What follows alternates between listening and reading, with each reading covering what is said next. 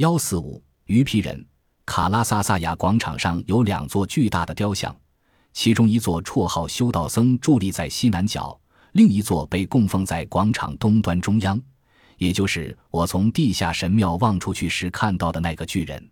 用红色砂岩雕成的修道僧，饱受风吹日晒，面目变得十分模糊。他身高约六英尺，眼睛圆大，嘴唇丰润，外貌有如一个雌雄合体的阴阳人。他右手握着一把刀，刀身弯曲如同波浪，看起来像印尼土著使用的匕首；而在左手上却仿佛拿着一本精装书，有如刀鞘一般。这本书上面伸出一个刀柄似的东西。腰部以下，这座雕像仿佛穿着一件用鱼鳞编织成的衣裳。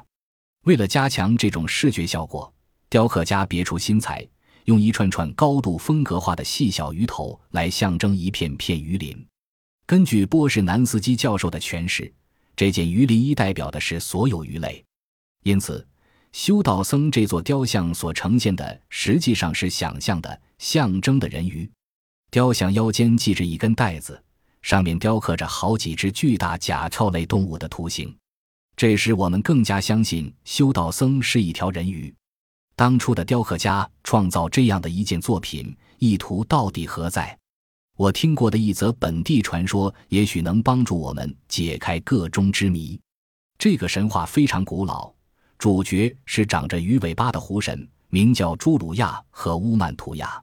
这两位神之的故事和那座人鱼雕像。很诡异地，使我们联想起美索不达米亚地区的神话。后者提到一种水陆两栖的生物，据说这种生物才智过人，曾在史前的远古时代造访幼发拉底河下游的苏美尔古国。他们的领袖名叫翁尼斯或乌安。根据巴比伦南部卡尔迪亚古国的一位学者贝罗苏氏的记载，翁尼斯的整个躯体看起来像一只鱼。他那颗鱼头之下长着一颗人头，鱼尾之上长出一双人脚。他的声音和语言十分清晰，跟人类差不多。他的一幅肖像至今仍保存着。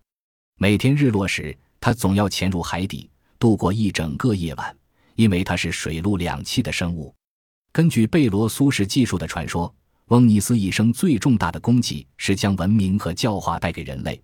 白天他不吃不喝，总是跟民众交谈。将文艺和科学知识传授给他们，他教导民众建造房屋和庙宇，帮助他们制定法律，向他们解释几何学的基本原则。他向民众示范如何辨别地上的种子，如何采摘树上的果实。总而言之，他将一切有助于提升礼教、促进文明的知识全都传授百姓。他的教化普世于海内，为万民所崇奉尊从。我在古代巴比伦和亚述浮雕上看到的翁尼斯图像，所呈现的正是身穿鱼鳞衣的人物，如同蒂华纳科修道僧所穿的。翁尼斯的衣裳主要的装饰是鱼鳞。另一个共同点是，巴比伦雕像双手也握着神秘的器物。如果我没记错，后来经过查证，我的确没记错，这些器物和修道僧手里的东西并不完全相同。但两者之间却存在着一些显著的相似点，令人无法忽视。卡拉萨萨亚广场的另一尊巨大偶像，矗立在高台东端，面对城堡正门。它是用一整块大灰石雕造而成，气势雄浑无比，身高约九英尺。这座雕像的头颅十分硕大，昂然耸立在宽厚的肩膀上。他那张平板的脸孔毫无表情。只管睁着两只眼眸凝视远方，他头上戴着皇冠或某种束发带，头发编织成一串串发卷，从肩上垂落下来，飘悬在腰后。这座雕像身上装饰的图文也十分繁复，使他整个看起来仿佛浑身刺青似的，如同修道僧。他腰下穿着一件用鱼鳞编织成、充满鱼类象征的衣裳，而且手里也握着两件难以辨识的神秘器物。不过，他左手拿的却不是一本精装书，而是一个刀鞘，鞘口伸出一支叉形刀柄。右手握住的东西看起来有点像圆筒，中间狭窄，肩部和底部比较宽阔，顶端又在缩小。